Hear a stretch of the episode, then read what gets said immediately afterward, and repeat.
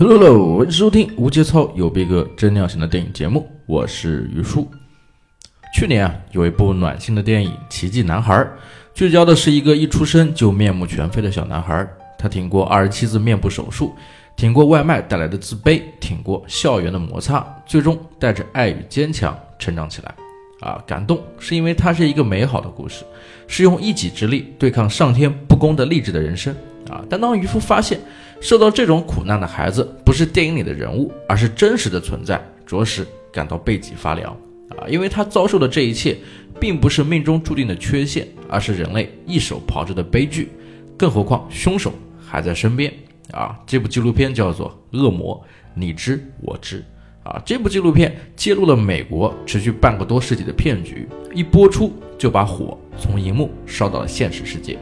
年销售额两百五十亿美元，位列世界五百强的杜邦公司被推上了风口浪尖。啊，各路媒体纷纷跟进报道。纪录片本身的烂番茄新鲜度呢，更达到了百分百。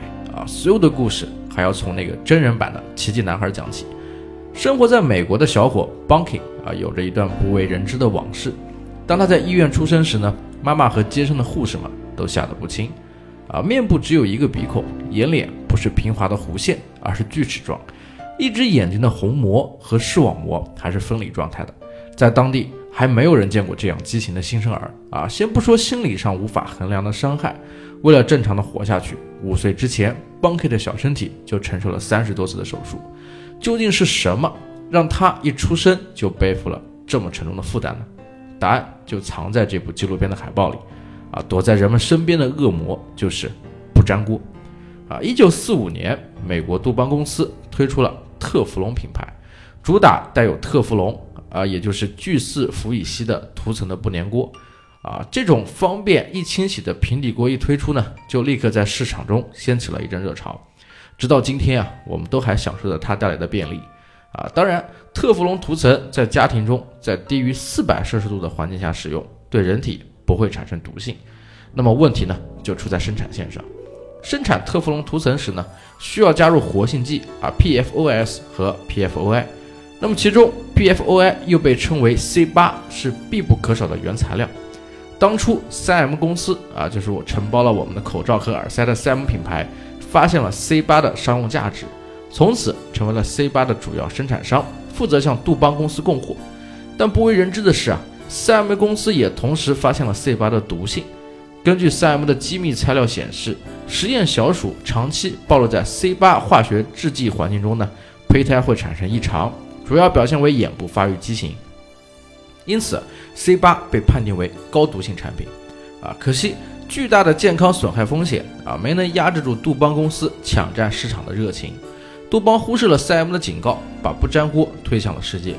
那么，Bunky 的妈妈和那批生产线上的女工们长期处于 C 八制己环境中，啊，成了第一批的牺牲品。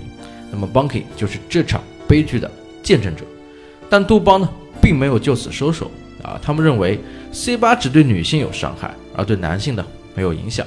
所以，他们的处理方式是遣返所有女工，大规模招聘男性。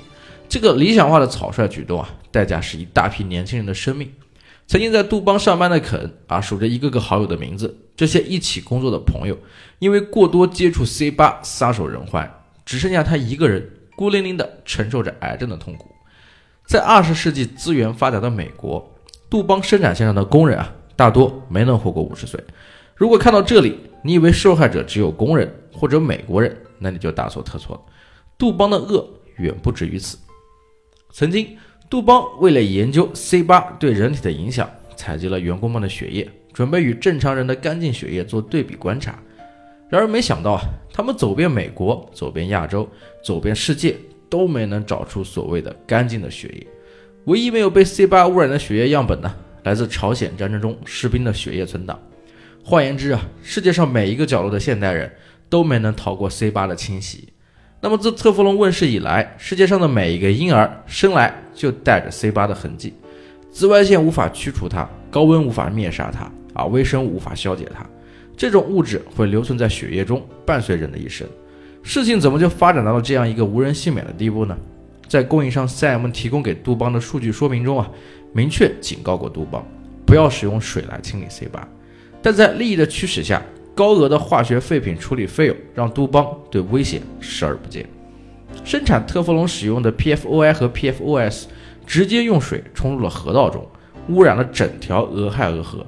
啊，而杜邦公司给出的安全红线是饮用水中的 C 八含量不能超过十亿分之一，也就是说，一个奥林匹克标准泳池的水量中啊，不能超过一滴 C 八。但事实是呢，每年有五万磅重的 C 八被直接排入河流，危害可想而知。在美国之后啊，欧洲、亚洲也开始生产特氟龙产品，啊，那些污染如何处理，我们不得而知。而特氟龙的发展也早已出乎预料的渗透到生活的方方面面，从飞机、汽车涂层到家具防水涂层啊，户外衣物甚至食品包装袋都有特氟龙的身影啊。在杜邦欢庆胜利的盛会背后啊，留下的是超出掌控的局面。当杜邦还在极力否认 C 八与疾病的关联时呢，抗议杜邦的学者们组织了史无前例的大规模研究。历时七年多，七万人参与其中，终于呢，在二零一二年得出结论，啊，饮用含有 C 八污水的水源与六种疾病有着相关关系：肾癌、睾丸癌、溃疡性结肠炎、甲状腺疾病、先兆子粒高胆固醇，啊，等等等等。更加黑暗的是，美国环境保护局 EPA 也一直按照杜邦的要求，对外宣称特氟龙的产品绝对安全。啊，揭开这样一个惊天骗局，耗费了六十年的时间和两代人的努力。世界各地呢，兴起了反对使用 PFOI 的浪潮，最终各国纷纷制定了针对 PFOI 的限制使用率。但是呢，不粘锅防水涂料却并没有失去魅力啊！替代 PFOI 的新材料基因差投入使用，而人们对它毒性的了解。就像五十年前对 PFY 的了解一样单薄，但商家呢依然迫不及待地做了，消费者呢也依然买单了。